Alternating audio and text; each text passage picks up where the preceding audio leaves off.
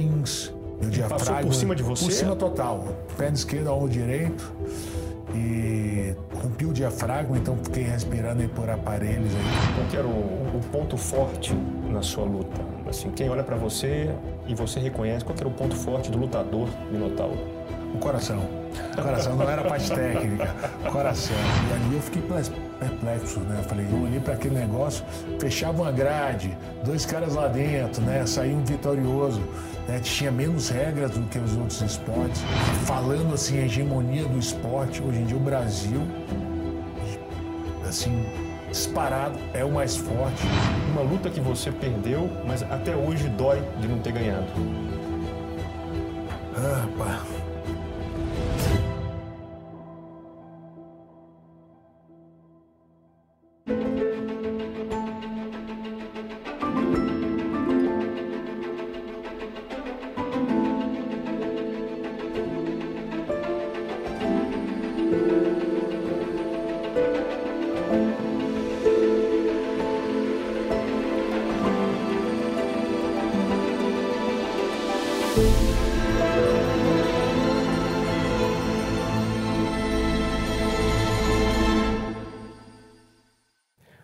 Seja bem-vindo ao Contraponto, seu programa de entrevistas que recebe toda semana convidados das mais diversas áreas, ideias e experiências.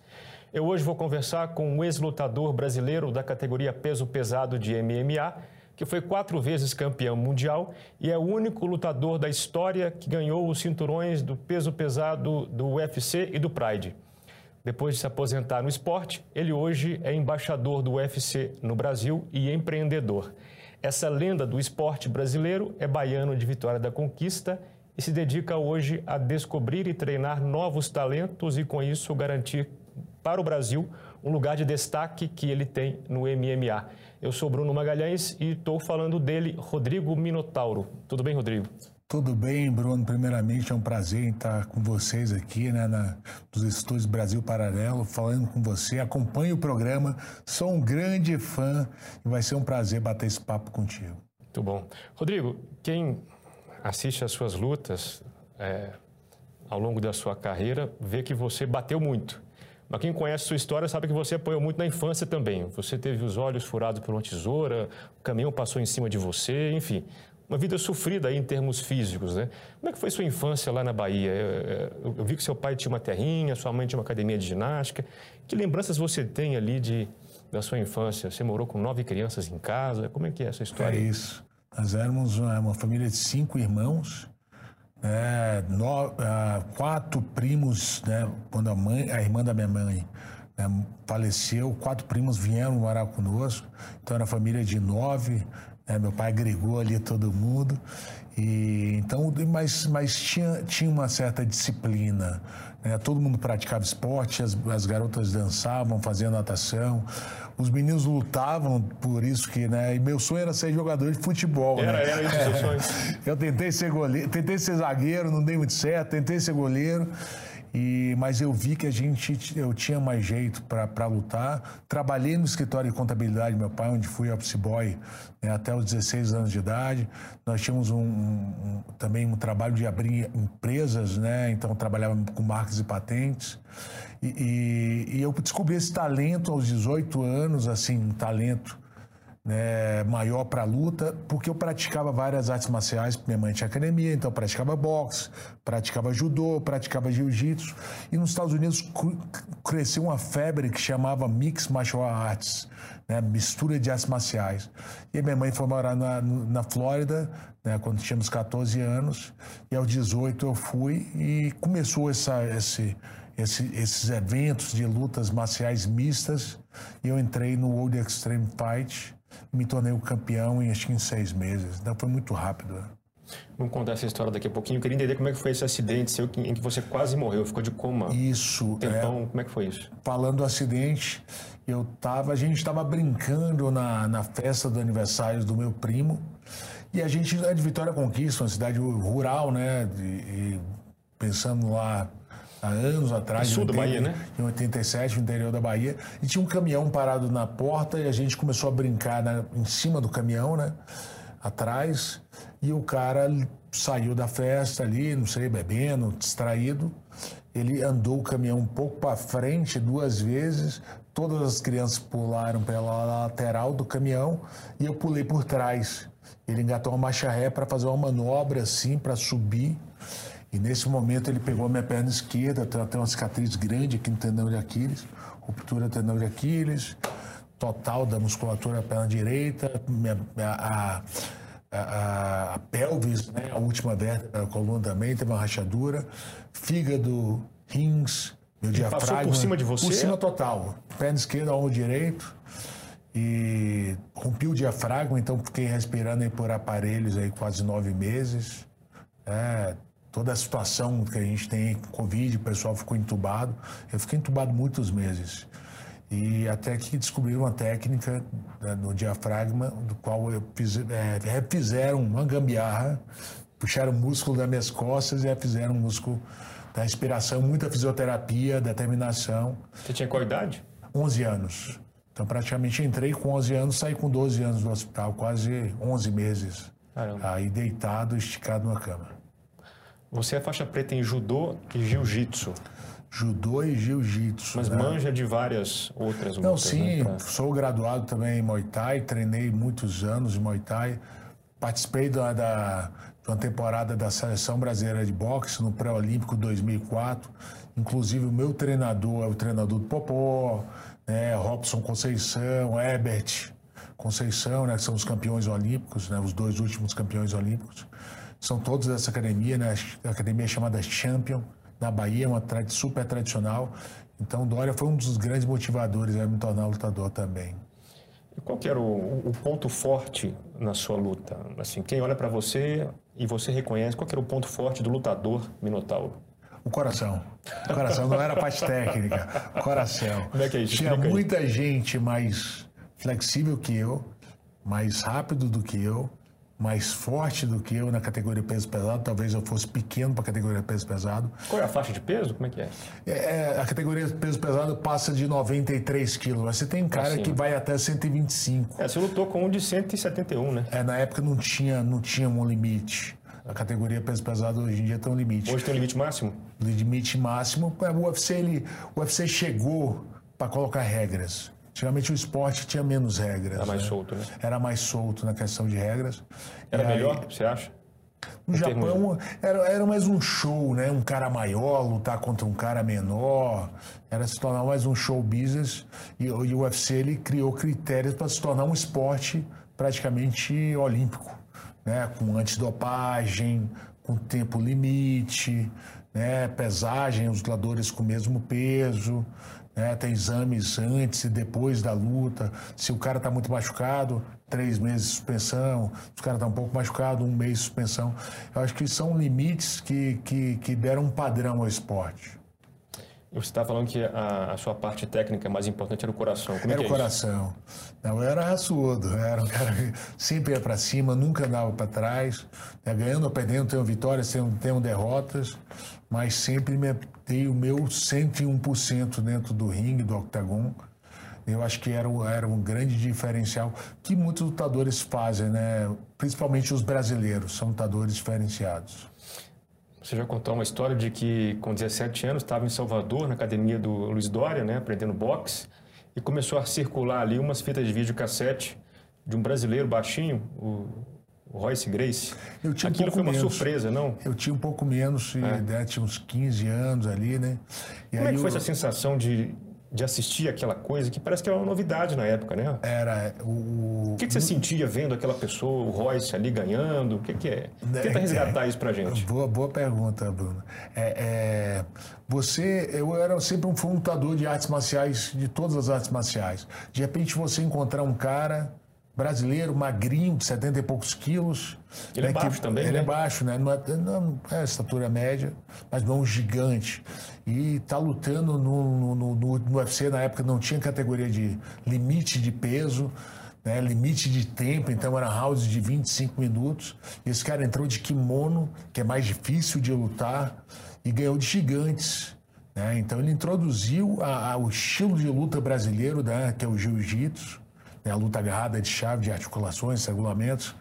Ele introduziu muito bem ganhou, foi campeão acho que três vezes do, dos primeiros UFCs.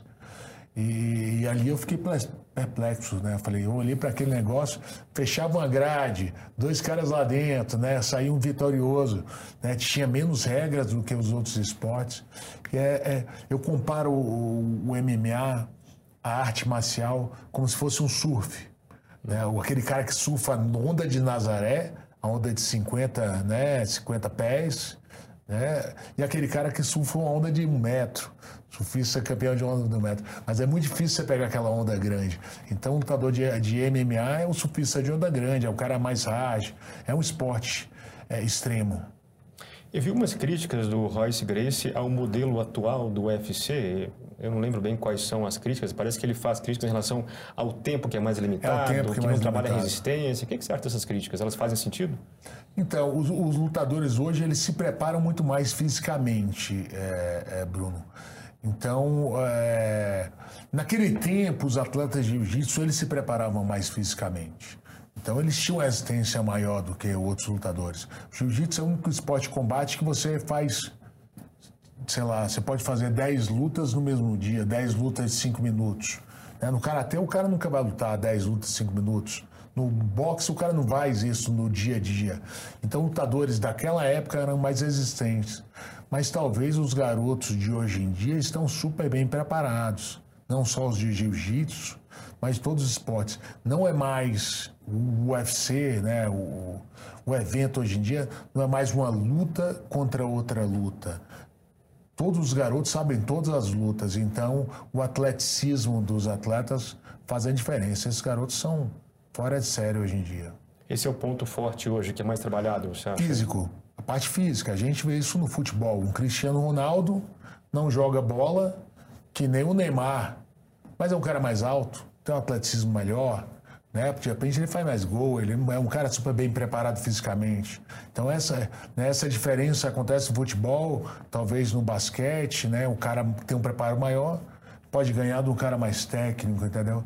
Então tem, tem essa diferença, com certeza. Mas se eu peguei bem a crítica dele, ele disse que antigamente o pessoal ficava mais tempo lutando, não? Ou seja, tinha mais, mais resistência tempo, física. Mais tempo lutando. E hoje em dia não é necessário tanto tempo, é. porque por estudos, é, não é fazendo a crítica ao Royce, que é o nosso grande mestre, é o meu ídolo, eu sou lutador por causa dele. Mas para você que está em casa assistindo uma luta, para você que está, né, assist... você assistir tempos de cinco minutos, tem um intervalo um comercial. Dispersa, e, né? e, o, e, o, lutador, ele tem a explosão máxima. Ele tem os dois primeiros minutos, ele cai no terceiro, no quarto, no quinto ele está meio cansado. Ele precisa daquele minuto de descanso para voltar mais, para mostrar mais golpes. Fica mais ativo. Sim. É uma, é uma luta mais interessante. Quando você mudou para os Estados Unidos, tem uma história que você teve que lutar, inclusive, em terra indígena para fugir. Como é que é isso? Ah, Eu acho engraçado isso. então, é, o, o, esporte, ele, ele, quando ele nasceu né, em Nevada, nos Estados Unidos, é, algumas comissões atléticas, né, como a Comissão Atlética de Nevada, né, a, de, a em Denver, acho que o primeiro UFC, se eu não me engano, foi em Denver, né, Colorado, elas começaram a achar o esporte um pouco violento porque tinham menos regras. O MMA. O MMA. Né? Então, alguns, alguns estados proibiram. Eu morava na Flórida. Então, como a, a reserva indígena, né, pela lei americana, não é um estado americano, entendeu? Tem vários cassinos em reservas indígenas então a gente lutava nas primeiras lutas nos cassinos, nas reservas indígenas, para fugir um pouco. Porque da, ali não, não, da, não, não regia não certas regia, leis, né? né o, o, a proibição da comissão atlética, não é da polícia. A comissão atlética não entrava lá dentro. Sim. Então, vários eventos eu cansei de ir, vários eventos, assistir, levar lutadores, lutar em reservas indígenas. Mas tinha público? Tinha público, público ia cassino, também. cassino. Ia. Não, não ah, era claro. reserva indígena. Entendi, os cassinos entendi. estão tá, na reserva indígena. Reserva. Tá, entendi. É, todos os cassinos estão entendi. lá. Entendi. Então, tinha, tinha uma estrutura, eram, eram grandes eventos. Eu vendo o seu, seu cartel, foram 40 e poucas lutas, né? Achei estranho que você ficou seis anos lutando só no Japão. Isso é comum? Por que, que aconteceu isso? Então, porque uh, o Japão cresceu muito. Né? O, o, o, assim, vou te contar uma história rápida, Bruno. O, o, esporte, a luta agarrada, ela nasceu na Índia. A gente tem um programa de viagem, né? o Viver para Lutar, Sim. onde a gente foi a 18 países, a gente estudou todas as artes marciais. Então a luta mais efetiva é a luta corpo a corpo. Ela nasceu na Índia, os monges né, chineses né, dessa história religiosa foram parar na China, eles defenderam a dinastia, né, a, a muralha da China, né, os monges chineses, aprendendo a luta da Índia por cinco dinastias. Os samurais invadiram a China com espada, tomaram a técnica do jiu-jitsu, que é da luta agarrada, né? e aí foi para o Japão durante muito tempo. E na Segunda Guerra Mundial, né? na Segunda Guerra Mundial, o, né, muitos imigrantes japoneses fugiram da guerra e vieram parar em Belém do Pará e no interior de São Paulo. A gente via colônias, se você for em Belém do Pará, tinha muitos japoneses, e no Paraná interior de São Paulo. Então, deu essa... O Lioto Mexilha é do Pará, não é? É do, é do Pará, mas é, é, a família é baiana também. Baiano também. Baiano, baiano, baiano que nem eu, baiano paraense. e terminou que essa, né, essa, deu essa volta inteira e a família Grace aprendeu né, com, com de coma, veio parar no Rio de Janeiro. E a gente voltou na, no final da década de 90 né, para o Japão. E os japoneses admiravam muito você trazer de volta para o Japão aquela cultura perdida, porque não se ensinava mais o, né, o jiu-jitsu no Japão. Então a gente voltou usando kimono, reverenciando, né, toda aquela cultura japonesa. Graças então o japonês ele gostava muito, tanto a gente gostava muito de lutar no Japão por, pelo respeito. Né, o japonês tinha para os lutadores. E o Japão é um país forte na luta, não? Foi muito forte. O Japão teve na, nas categorias mais leves, né? Porque Sim. o japonês característica é, não, não é grande né, mas até 77 quilos, a categoria de 57, 77, o japonês dominou durante anos. Mas hoje em dia, na Ásia, a Coreia está mais forte que o Japão na, no MMA. Mas a, a, falando assim, a hegemonia do esporte, hoje em dia o Brasil, assim, disparado, é o mais forte. São 11 cinturões, Bruno 11 cinturões no mundo inteiro, quatro são brasileiros, com possibilidade de até o ano que vem ter uns cinco cinturões. Então, do mundo inteiro, se imagina, a gente tem a possibilidade de ter cinco cinturões o ano que vem no Brasil. Então, o Brasil é muito forte. É, é, o brasileiro ele tem uma adaptação de. Eu queria perguntar por que, que você acha que o brasileiro, que o Brasil é tão forte no, no esporte? Bruno, brasileiro está acostumado a tomar calor todos os dias, seja na conta, né? Seja, né? O brasileiro é trabalhador, o brasileiro é guerreiro, o nordestino, né? É um cara guerreiro, o cara do sul é um cara guerreiro, é um cara do campo, é um cara acostumado, né? A ter situações que pessoas não passam tanto aperto nos Estados Unidos, são a vida mais folgada no Japão, né? O brasileiro ele, ele, ele tem uma característica de virar uma luta, né? de tomar um aperto e ter uma resistência mental para virar uma luta. Geralmente, né, os outros atletas, ele, se ele está ganhando, ele segue ganhando. O brasileiro está perdendo e consegue ganhar.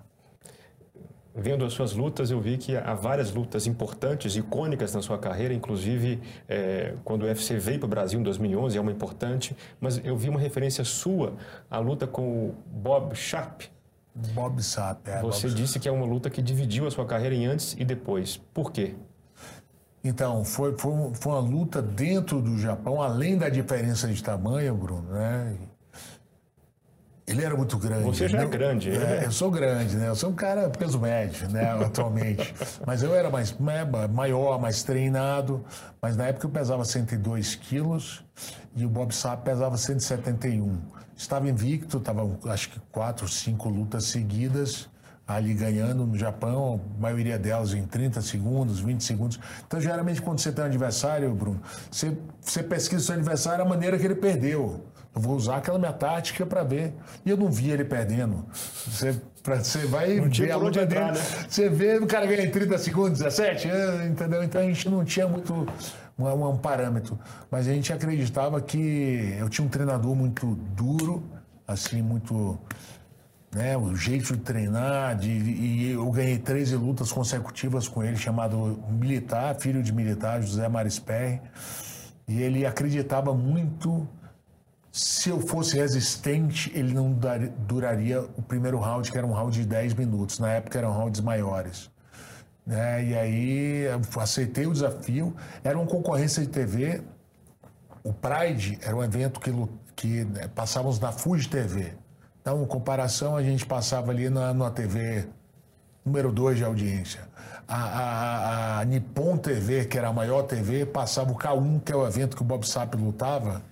Então eles eram campeões de audiência. Eles tinham 34 pontos, a gente tinha 16 pontos.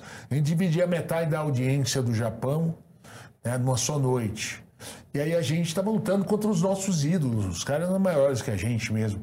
Então era, foi, foi uma luta importante para mim, além de ganhar de um cara grande, levar o Brasil a ganhar de um americano, é bater naquela TV lá que está virando, né? E, e foi bem interessante. Treinamos, primeiro round, deu três. Estratégia, 10 minutos de luta, ganhando o cara cansar, né? O cara grandão vai cansar. Deu três minutos, ele teve um corte no olho, parou, o médico parou, a estratégia água abaixo. Deu mais três minutos, tive um corte, pum, médico parou, estratégia água abaixo. Faltando mais dois minutos, a luz do, do Estádio Nacional de Tóquio, com 108 mil pessoas, dá um blackdown aí por alguns segundos, então a luta paralisa de novo. Estratégia toda fora. Aí no segundo round, os dois exaltos ali, eu, eu, eu consegui dar uma chave de braço que eu tinha treinado bastante. E foi uma luta icônica pra gente, maior audiência da história da TV japonesa. É, viramos líderes de audiência, nossa, né, nossa TVzinha virou a TV Zona, eles viraram menores que nós. Né? O Brasil começou a ver a luta e essa comparação, acho do menor ganhar do maior, é importante. Fora essa luta hoje, olhando com maior distância, que outra luta você destacaria como mais importante assim da sua carreira e por quê? Eu tenho algumas lutas, posso te falar quatro, quatro, lutas. Contra o Mico Crocop, né, um, foi quando eu recuperei o cinturão do Price, que era um cara invicto né? Super. Uh, é um cara super famoso, grande nocauteador. Eu consegui ganhar ele numa chave de braço, consegui levar uma, né, um grande meio de comunicação né, para poder cobrir a luta ao vivo. Passamos em programas de TV, né, domingo à noite. Foi a, praticamente a virada da TV brasileira olhar que existia esse nosso esporte. Né? A Glória Maria foi acompanhou a gente lá na, na, nessa época, fez dois programas sobre isso. Né? Contra o Tim Silvia, foi o título do, do, do, do UFC. Em 2008, a gente estava. Foi a, a ida de todos aqueles atletas do Japão para os Estados Unidos, o começo do boom do UFC, com grandes nomes mundiais. E eu consegui vencer um, um ex-campeão né, do, do, do UFC com a guilhotina chamado Tim Silva, um gigante. Era. era eu era o underdog, né, o da, na luta, o azarão, a gente conseguiu vencer essa luta. E a vinda do UFC para o Brasil em 2011, contra o Brandon Shaw, pegar um cara bem mais jovem. Eu vinha de duas cirurgias no quadril, uma cirurgia no cruzado anterior, raspei o osso do fêmur, que nem o Guga né, teve, né, aquele, aquele raspar o osso do fêmur, tava de muleta e tudo, o, né, o protocolo seria aí 360 horas de fisioterapia, né? se fizesse uma hora por dia, um ano, e a gente tinha três meses para fazer uma preparação. Então, consegui fazer três meses uma preparação, lutei contra esse cara e ganhei. Acho que foi um grande momento. Primeiro, a volta do UFC ao Brasil depois de um, ato, um hiato aí de 17 anos. Pois é, quem olha esse, esse quadro prévio seu, poxa, três meses antes estava de muleta, né? Estava de muleta. Pensa assim, Coletivo assim, poxa, de imprensa, o não vai ganhar. Coletiva de imprensa, Bruno. Eu, eu, não, eu tirei a muleta para subir a escada, para falar na coletiva de imprensa que eu estava bem. Porque você já pensou em um cara de muleta no coletivo de imprensa três meses antes da luta? Então eu tirei a muleta para subir a escada. Foi mais duro subir a escada do que a luta, né? Então, é, mas o lutador ele tem aquela coisa de superação, de garra, né? De força de vontade. A gente conseguiu trazer essa vitória ao Brasil. Os seus amigos mais próximos, o Anderson Silva, por exemplo, estava próximo de você nessa época, não falou, pô, Minotauro, não dá, cara. Não dá, falou. falou não dá. O, o, o, Rafael Feijão também ali que estava comigo foi o único. Ele falou, Rodrigo, dá. Dá? Dá. Foi né, outro, outro grande campeão. Dá o, o, o Anderson Silva, o meu irmão, o Rogério, de jeito nenhum, você tá de muleta. E aí a gente tirou a muleta uns dois meses, dois meses e pouco antes da luta e a gente conseguiu. Foi um trabalho aí árduo, foi, foi difícil, foi difícil. mas de todos os dias. Eu acho que a vitória não é construída naquele dia. Claro. Né? Se constrói a vitória com né, meses de treinamento. E o mesmo golpe que eu apliquei na luta, eu aplicava 500 vezes na academia todos os dias. E como é que foi a decisão de se aposentar em 2015? Como é que você levou isso? E leva até hoje essa decisão? Então, depois que eu tive, né, Bruno, é, e é, é duro para um atleta profissional, que você vive aqui toda aquela glória do esporte, além dos prêmios financeiros, são altos. Né? Você vive uma, uma vitória, aquela emoção, aquela adrenalina, né? aquela a jornada de, né, de três, quatro meses, você está acostumado com aquela jornada, mas no dia que eu, eu, eu, eu operei o meu quadrinho em 2011, eu tinha um prazo de validade para continuar lutando. Né? Fui operar em véu no Colorado, no Colorado né, com o Marco Filipão, o melhor médico de quadril do mundo, ele falou, te dou um prazo de mais cinco lutas, eu fui, a, fui mais adiante, passei uma luta a mais ainda. E, e eu, eu sentia na parte física, né? Você perde um pouco o equilíbrio, você perde um pouco a, né, o quadril, né? O osso ali que te dá todo o equilíbrio do teu corpo. Eu senti que eu estava perdendo pouco, não estava me apresentando bem já nas últimas três lutas. E aí, numa conversa com o Dano White né, e o Lourenço Fertita, que eram os donos do UFC na época, eles me ofereceram um trabalho para ser embaixador do UFC. Ô, Rodrigo, é, é, a gente está sentindo que você perdeu um pouco nessa parte física. Vamos trabalhar com a gente. Você pode fazer muito mais do que trabalhar a sua própria carreira. Trabalhar a carreira dos 96 atletas que lutam para o UFC hoje em dia, estimulando, incentivando, achando talentos. Né? Então a gente consegue trabalhar com mais, mais pessoas. Né? Legal. Quero ouvir você mais sobre sobre essa embaixada sua no Brasil, mas queria entender muito bem qual que é a trajetória útil de um lutador masculino, em geral, assim, qual que é o, é o arco de vida útil dele, qual que é o, o ponto alto, assim, da carreira dele, em termos de idade. Eu digo, hoje em dia tem lutadores jovens. Né? O MMA, antigamente nós, nós começamos a fazer MMA, na minha época, um cara com uma, uma média de 25 anos de idade, 25, até se formar faixa preta em todas as categorias. Hoje em dia os garotos eles já começam treinando MMA. Então ele não precisa ser um faixa preta de judô, jiu-jitsu, né? um graduado em Muay Thai. precisava ter Antes, mais na de uma nossa faixa época preta, é precisava ser um faixa preta, um especialista. Em uma luta pelo menos? Ou mais de uma? Mais de uma, tá. mais de uma. E então hoje até ele mais? pega... Não, ele já começa treinando MMA, Bruno. Então ele é um garoto de 4 anos. Hoje em dia a mãe já chega na academia, eu quero que meu filho seja um lutador de MMA. Isso é a verdade que acontece. Entendeu? Antigamente, ó, minha filha vai entrar aqui, mas pelo amor de Deus, MMA não, né? Já virou cultural, o pessoal já entende, já gosta. Não tem faixa preta em MMA, né? Claro que não. não são, tem, são não lutas tem. diferentes que são vão se mesclando. Você, é, tem alguma gente... certificação para entrar hoje? Como é que funciona isso? Então, nos Estados Unidos, em alguns estados, o atleta precisa fazer cinco lutas amadoras hum. de MMA para tá. virar um profissional de MMA. Ganhando no, ou não? Ganhando ou não só para ter uma experiência para ter uma luta de MMA. No Brasil, a gente criou a Confederação Brasileira de MMA Desportivo e a gente está tentando implementar isso, junto com Carlão Barreto, meu irmão Rogério Minotouro, e eu fundamos a Confederação Brasileira há mais ou menos cinco anos. Levamos a seleção brasileira já em duas, dois eventos internacionais. No Mundial a gente ficou em sexto. No Pan-Americano agora a gente ficou em segundo lugar com cinco medalhas de ouro. Mas voltando aquele nosso, idade, voltando é. ao nosso, nosso assunto da idade, os, os garotos estão começando muito jovens. Então, com 18 anos, eles já começam o MMA, tem garotos são emancipados aí, começa com 16, o pai assina. Então, um garoto aí com. Né, se ele começa com 16, ele vai até os 30. Se ele começa com 25, ele vai até os 35 no ápice. O ápice do lutador.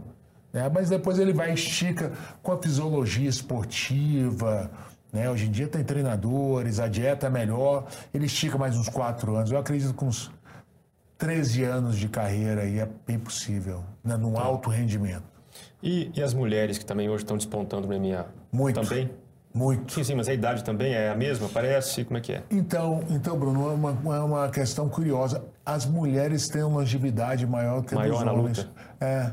A gente vê muitas mulheres no top 5 do ranking com 38 anos de idade. Não é porque batem menos, porque a gente assiste a luta Não, e vê que elas batem mesmo. Hein? Eu, eu acho que a mulher, por ter menos força física, né, menos músculo, ela usa menos a física e usa mais a técnica. Então ela não precisa ter tanta força, usar tanto do físico. Né? Então a gente vê grandes campeãs aí com 38 anos, Holly Holm com 41 anos de idade. Então a longevidade da mulher hoje em dia é um pouco maior. Eu acredito que dois, três anos a mais que o homem. Que é bem interessante a pergunta. Pois é, é. é. Hoje tem uma experiência interessante em Dubai. Tem cerca de 700 brasileiros faixa preta dando aula de jiu-jitsu lá. Como é que é essa história? Então, não só em Dubai, Bruno. Dubai, é, é, todos os Emirados Árabes, né? Abu Dhabi, Dubai, Sharjah, Al Ain. Então são, são sete Emirados, são sete estados, né, que formam né, os Emirados Árabes. E, e, e, e, começou a cultura depois que o Sheikh Tahanun, um sheik lá de Abu Dhabi, foi morar em Nova York, começou a ter aulas com Renzo Grace. Ah, é? é algum, o Nelson Monteiro, o Carlos Valente, alguns outros faixas pretas vieram para Abu Dhabi e o filho do, do atual né, rei começou a treinar jiu-jitsu e mudou o comportamento. O garoto emagreceu, ganhou autoestima, né, ficou mais centrado. Né? Eu, eu acho que esses valores que a arte marcial né, japonesa traz né, trouxe confiança para o garoto, ficou mais educado. E aí ele falou, aí o rei falou, se faz bem para o meu filho, vai fazer bem para o meu povo. E que hoje em dia é uma matéria, é uma matéria na escola pública. Então o garoto vai fazer matemática, vai fazer árabe, vai fazer jiu-jitsu, tem que passar em todas as modalidades. Então são homens e mulheres, as mulheres dão aula para as mulheres, os garotos dão aula para os garotos, muitos deles falam inglês, então você imagina quantos garotos de comunidade brasileira aqui que não tinham emprego estão lá ganhando 5 mil dólares dando aula com casa, carro, com a estrutura. Eu acho muito importante essa parte da, da arte marcial, não só da arte marcial, do esporte na escola. Já tem algum projeto no Brasil para acontecer isso aqui também? Temos um projeto no, no, no Brasil, é, é, Bruno, chamado Esporte para Além das Fronteiras. Né? Estamos aí com o editor Inteligência Educacional, que representa o Augusto Cury, né? que, é um, hum. que é um grande escritor brasileiro, que fala muito sobre essa parte emocional, comportamental das crianças. Né? E, a, e, a, e a gente foi fazer um trabalho para a editora e, e, coincidentemente, aos 17 anos de idade, quando eu comecei a dar aula de jiu-jitsu, eu comecei a escrever minhas aulas. Escrevia as aulas, meu irmão escrevia as aulas. Escrevia um roteiro? Um roteiro de aula, né? Cinco minutos de aquecimento, tanto roteiro de aula e, e, e, também comportamental, que eu aprendi. Ali na aula a gente escrevia. E a gente criou uma metodologia, registrou na Biblioteca Nacional, né, uma metodologia Tim Nogueira, aprendemos mais aí, fomos morar, fomos morar nos Estados Unidos, aprendemos mais sobre isso. Então tinha uma metodologia própria. E aí fomos apresentados a um programa que a, que a, que a inteligência educacional estava desenvolvendo, através de um advogado chamado Pentengraus, né, que é um grande advogado né, esportista brasileiro, estava fazendo um trabalho de pesquisa né, na Islândia. E na Islândia, Bruno, 47% do, das, dos jovens, adolescentes, de 13 a 16 anos, 47%, ou tinham usado álcool ou droga nos últimas, nas últimas duas semanas. De 13 a 17 anos. 13 a 17 anos, garotos. E a Islândia começou a fazer um trabalho de incentivo à arte e ao esporte. Então, né, 200 dólares por certo período, compra um instrumento, compra uma bola, compra um kimono, fazer um esporte e cultura. E esse número baixou, um trabalho de 20 anos, baixou para 7%, e a Islândia teve destaque no futebol, em alguns campeonatos, né? surgiram outros atletas. Então, o Peter Engraus trouxe esse trabalho para o Brasil, fez um livro, 297 páginas, chamado Esporte para Além das Fronteiras, né, falando sobre regras de todos os esportes, quem são os grandes campeões, mas não só isso, os valores. Os valores que cada esporte traz, disciplina, determinação, educação. Né, e aí e a gente foi, nós fomos chamados, eu e meu irmão Rogério, para fazer o fascículo de luta, um pouco menor, 87 páginas, para explicar nas graduações, os valores. E aí dei uns exemplos de grandes campeões aí, o Anderson Silva está no livro, né, o mestre Della Riva, Mauro Bittetti, Bochecha, falando dos nomes de Sim. pessoas do meio da luta, né? Então, de valores. Então, a gente fala muito sobre a arte marcial, explica, explica alguns golpes, graduações, local de luta, regras e valores da luta. Você falou o nome Tim Nogueira. Nogueira é o seu sobrenome. O Tim é do seu irmão? O que, que é? Não, o Time Nogueira é o time, né? O time, ah, né? time, time é, Nogueira. É, o time Nogueira, é o time Nogueira. Que é o nome gente, da sua academia, inclusive, uma rede é de academias. academias. É o nome da rede de academia academia que nós, nós, nós, temos aí. O que, que faz o embaixador do UFC? Então, o embaixador do UFC é uma comunicação com, a, com os atletas do UFC. A gente, né, todos os dias eu tô né, falando com sete dos lutadores. Tem outro cara que, né, outro né, que também trabalha no departamento de atletas do UFC, que mora no Rio de Janeiro, Denis Martins, resolve todos os problemas, desde que seja um problema médico, né, o atleta tem um problema de saúde fora do Brasil, o UFC tem todo um aparato ali, né, suspensões, a gente regula um programa de antidopagem da usada. Né, todo atleta ele, ele, ele não, não pode tomar certo tipo de suplemento, complemento alimentar, né? Ele, tem um, ele tem um programinha ali do, do, no celular chamado Whereabout. O antidopagem tem que saber onde ele está no dia e na hora. Se ele for na casa da namorada, ele tem que botar lá, estou indo na casa da namorada, porque ele vai ser testado. Então a gente faz toda essa comunicação e administração desses caras, além de né, incentivo aos atletas, como ele está na fase de treinamento, se está machucado, indicar recuperação dos atletas. É, esse é o trabalho do embaixador e também comentar dos próximos eventos. Então, programas de TV, a gente faz os comentários das lutas. Sim. Né, aos sábados, você deve, quem, quem acompanha, está me vendo ali, acompanhando. Inclusive, vamos estar o ano que vem agora, a partir do dia 21, na Rede Bandeirantes. É, o UFC vai entrar de novo na TV ao vivo e vai, vai ao vivo e vai ter o próprio canal, hum. né, o UFC Fight Pass.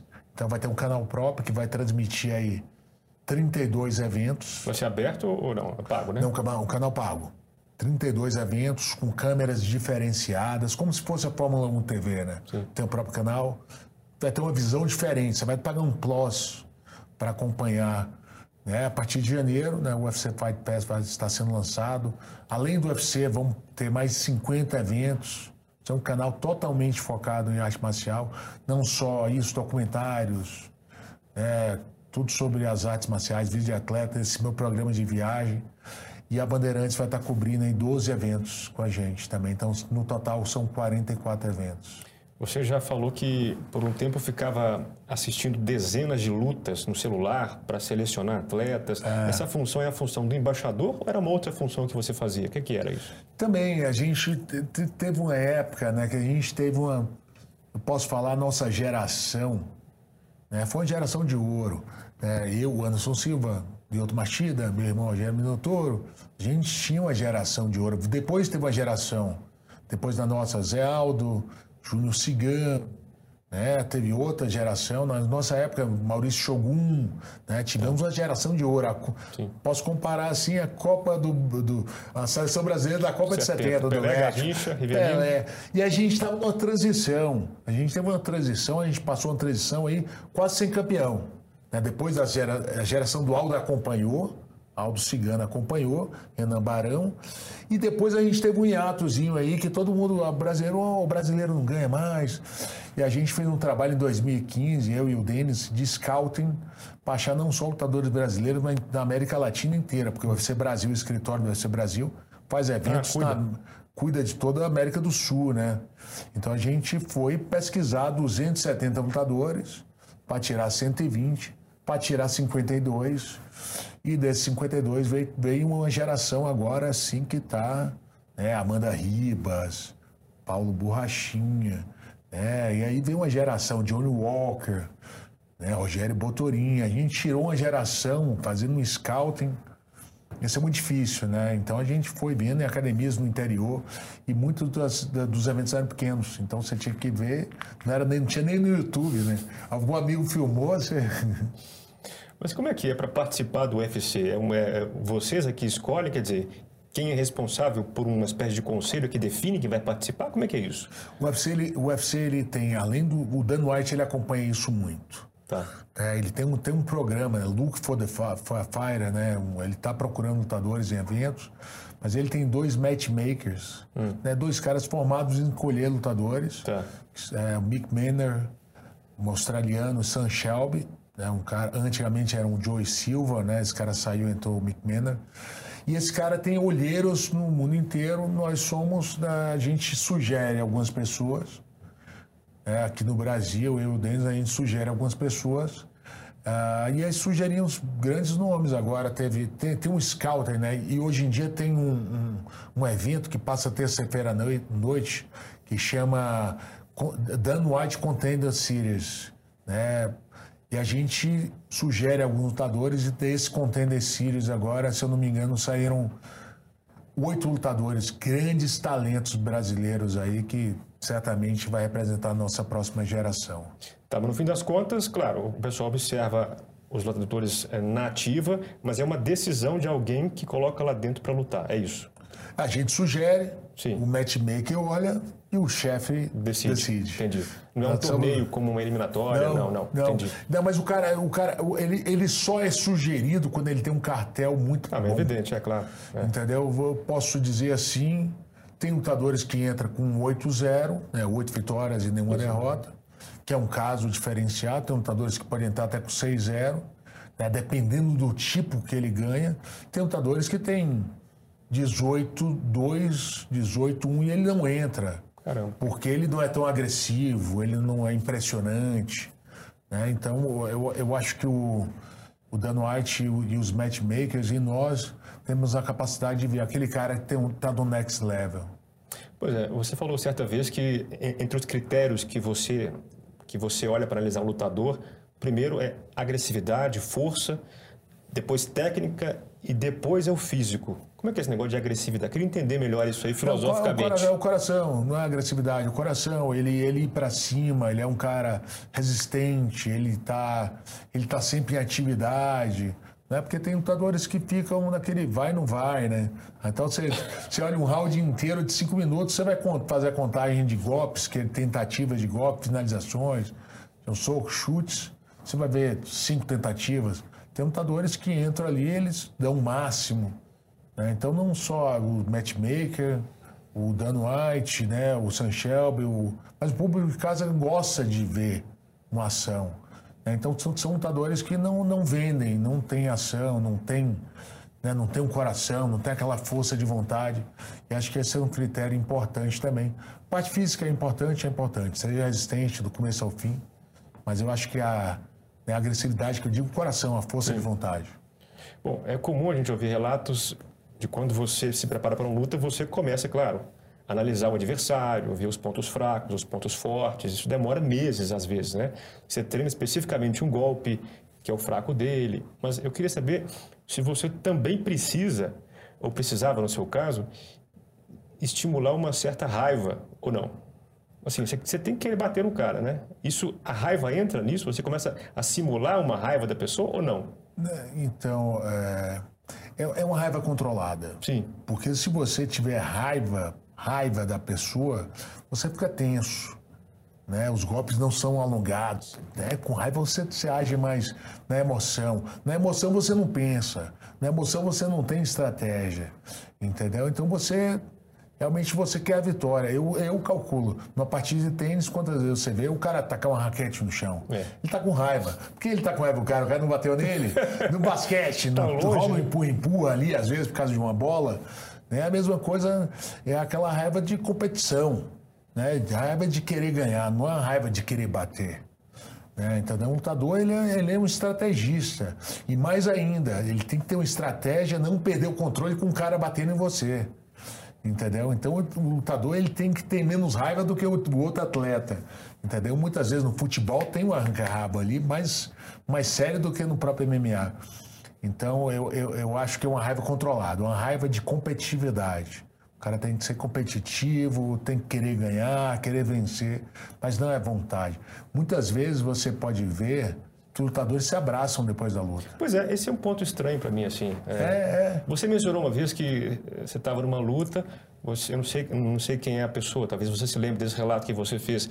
Você jogou o cara na lona e você ficou com pena dele, que ele era próximo de você, seu amigo. Ah, então, é. assim, se você é muito próximo, então, não rola, né? É, eu lutei três vezes né, com Hit Herring lutei pelo cinturão do Pride em 2001, lutei com ele novamente na semifinal do Campeonato Mundial do Pride em 2004.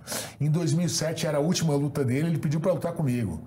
Era a terceira chance dele. E, eu, e a gente. Você eu liguei, afinidade. inclusive antes da luta, eu liguei para ele ligou para a mulher dele, eu falei: vou ganhar dele hoje, vai encerrar a carreira perdendo. A gente riu, a gente saia junto, tomava café juntos, mas luta é luta. E eu tava ali batendo nele, tá? Fui para Cuba treinar boxe. Cuba realmente tem um nível de boxe. Esses, os grandes campeões lá. Eu passei dois meses, trouxe o, o treinador de Cuba, Paco, ficou um treino comigo. Luiz Dória foi para os Estados Unidos. A gente fez um super camp, preparação né, intacta. Minha primeira luta no UFC, luta de encerramento dele. E aí eu dei uns. uns eu só estava batendo com a mão da frente. Não nocauteado, estava lá jab, cruzado. E aí deu um golpe muito forte de encontro. Um golpe de conta é quando ele vem, encontra a minha mão. É, e aí ele bateu na grade, eu não dei aquele derradeiro, aquele para para derrubar, e ele trocou a perna e me deu um chute na cabeça.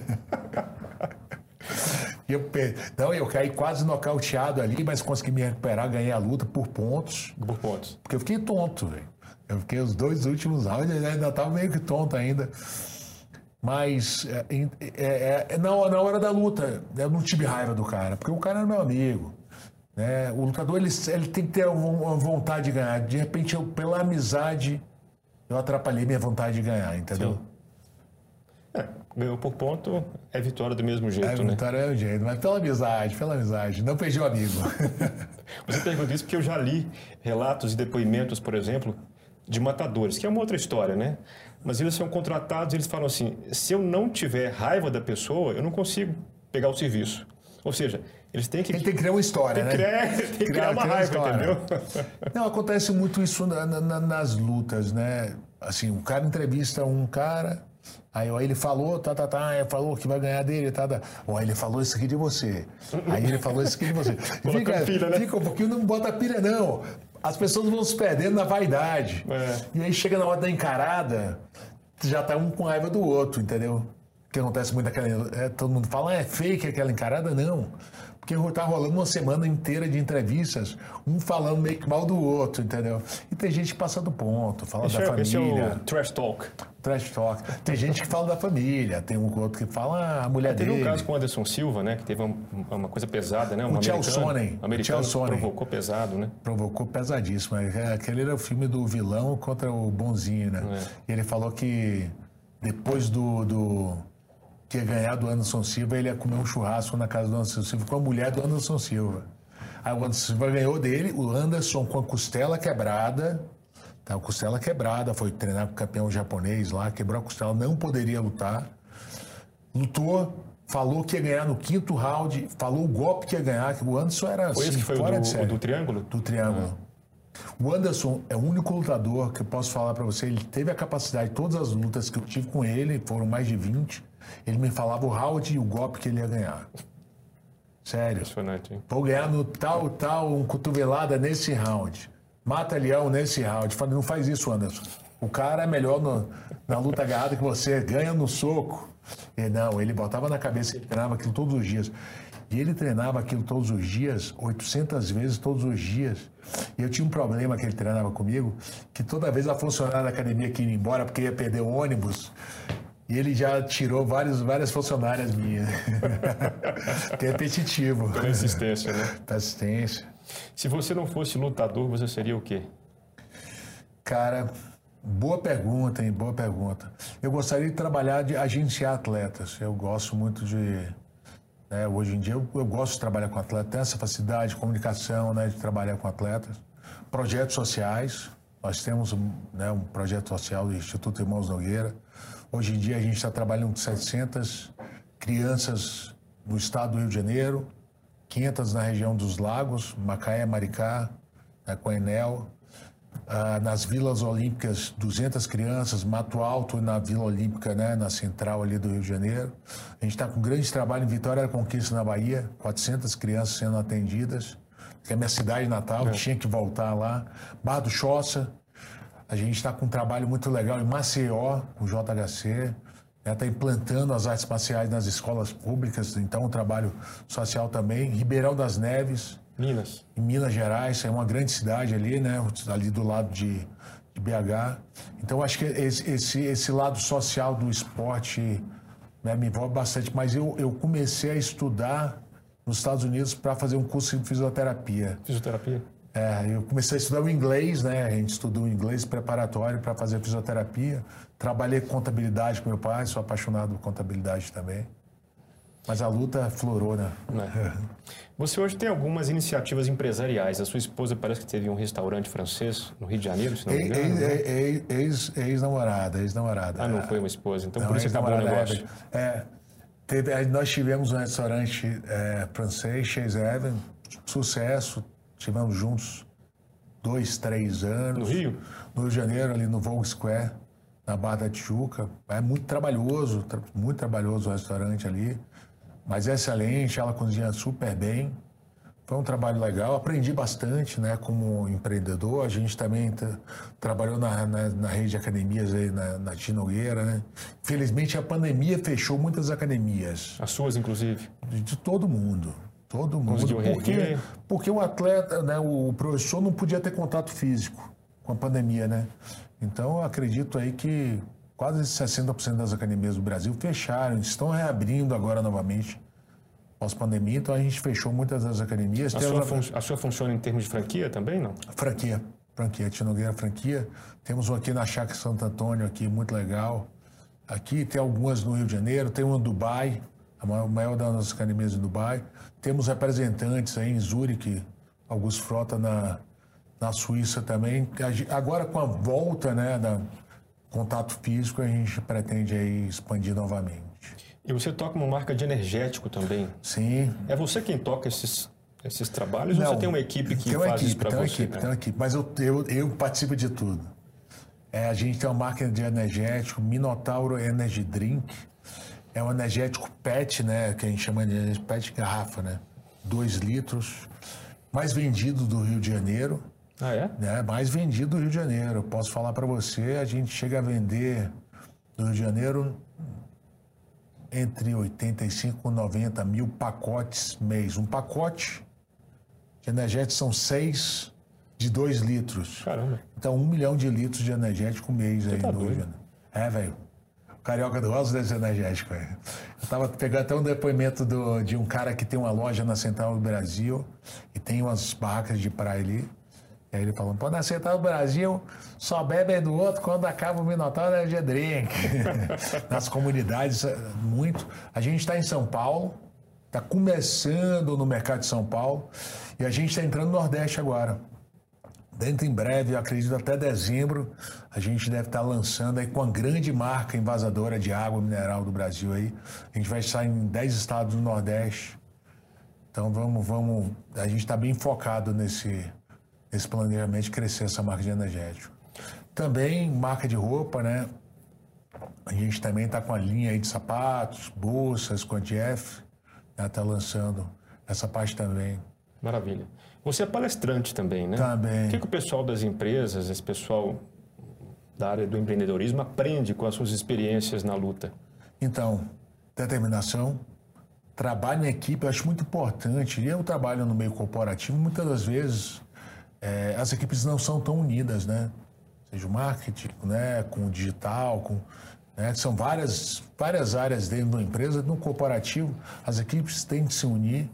E eu, eu falo assim, eu como lutador profissional, faço essa analogia, eu tinha uma equipe de 12 pessoas em volta, um fisioterapeuta, um fisiologista, um nutricionista, quatro treinadores de quatro modalidades diferentes. E se, se um deles me puxasse mais porque todo mundo quer mais um pouco do campeão. Ou puxasse a mais ou puxasse a menos e não fizesse um trabalho integrado, eu não tinha sucesso. Toda vez que eu fazia um camping que um brigava com o outro, era derrota.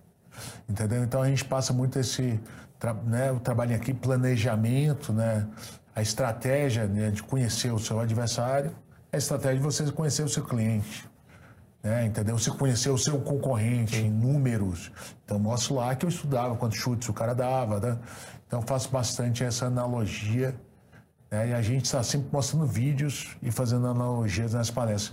Eu devo ter dado mais de 180 palestras aí, todas as companhias telefônicas, TIM, Claro, Oi, Vivo, Nextel, né? todas de TV, todas farmacêuticas também a gente fez. Eu estou fazendo muito para o agro agora. Para o agronegócio. É, para o agronegócio. Muito legal. Essa equipe de 12 pessoas, fiquei curioso agora para saber como é que funcionava na prática. Quem, quem, quem que pagava? É você? Eles eram seus empregados na, na, prática? É isso? Então, quando você tem um camping de treinamento, que é um camping, né? Você se prepara três meses. Eu quero fazer meu camping em Amsterdã. Lá os caras são melhores na trocação, o né? Camping? Camping. Tá, né? um uma camping. meta especial para uma luta uma especial. Meta especial, né? Um camping. Você pega um acampamento, um tá. camping. Tá. Eu vou fazer meu acampamento lá. Tá. Vou, vamos lá com todo mundo. Aí eu tenho que levar meu, meu treinador de boxe. Pois é. Meu treinador de Muay Thai. E aí? Meu treinador de Jiu-Jitsu. Né? Seja o treinador de wrestling, meu preparador físico, meu nutricionista, meu fisiologista, uma pessoa que faz a comida, um head coach. E aí você vai misturando quatro sparrings né? Quatro caras que vão lutar contigo e vou para aquele lugar. Fazer meu camping em Salvador hoje. Estão me dando instrutora melhor de boxe lá. Levo o camping. É caro. Tem atletas que se juntam a grandes academias. Hum. Né? Tem grandes academias como a Nova União, né? a Chutebox aqui em São Paulo. Eles, é eles não... também para academia, né? Ter você lá, né? É, é. E aí eles se juntam a grandes academias, mas ele vai ter que fazer o camping dele que seja uma viagem na semana da luta. Se ele quer se adaptar melhor, vai duas semanas antes, né? Uma luta em Abu Dhabi, fuso horário. Então, é, de qualquer maneira, ele vai gastar, nem que seja na semana da viagem, duas, dez dias antes da viagem. Eu gostava de pegar o time inteiro, sair de casa, me afastar da rotina. Sobre o projeto que você fez, é um programa que você participou de TV, né? Viver para lutar, lutar para viver. Viver para lutar. Você parece que visitou 18 países conhecendo as lutas regionais, locais, nacionais. Ele já acabou? Como é que foi essa experiência para você? Então, foi, foram temporadas. Né? Foi o maior programa de artes marciais e viagens do mundo. Né? Onde passava? Passou muito tempo no canal Combate, em alguns canais da Globo, né? Da, todos os canais da Globo, Globo Mais, né? Uhum. Na, na, plataforma. É, é, hoje em dia também está no, numa plataforma chamada ufcdocs.com.br, uma, uma plataforma só de documentários do UFC. Né? Vai estar no Fight Pass, né? nesse canal próprio do, do UFC agora.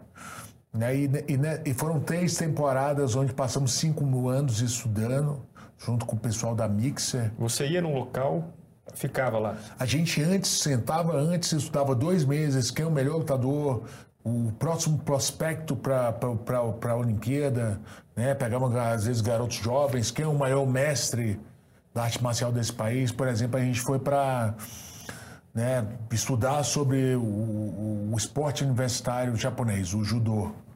Né? Quem é o melhor prospecto? A gente foi atrás do cara. Quem é o melhor. A, a, né, qual a melhor academia? Qual a melhor universidade? Então vamos buscar que dessa universidade pode sair o próximo campeão olímpico. E sair o próximo campeão olímpico peso pesado. Vamos para Cuba. Né? Quais são os dois melhores prospectos de Cuba? Quem é a melhor academia? La Finca. Vamos para La Finca então. A gente se interna lá, passa 15 dias comendo com o garoto na casa do cara, vivendo a vida do cara, vendo a rotina do cara. Experiência. E pegamos, e pegamos os dois campeões olímpicos de Cuba. Ano passado a gente conseguiu pegar os dois campeões olímpicos de Cuba. Né, Israel, que não tinha, não foi uma competição, mas quem foi o cara que trouxe o Krav Maga, que é aquela luta né, de defesa pessoal?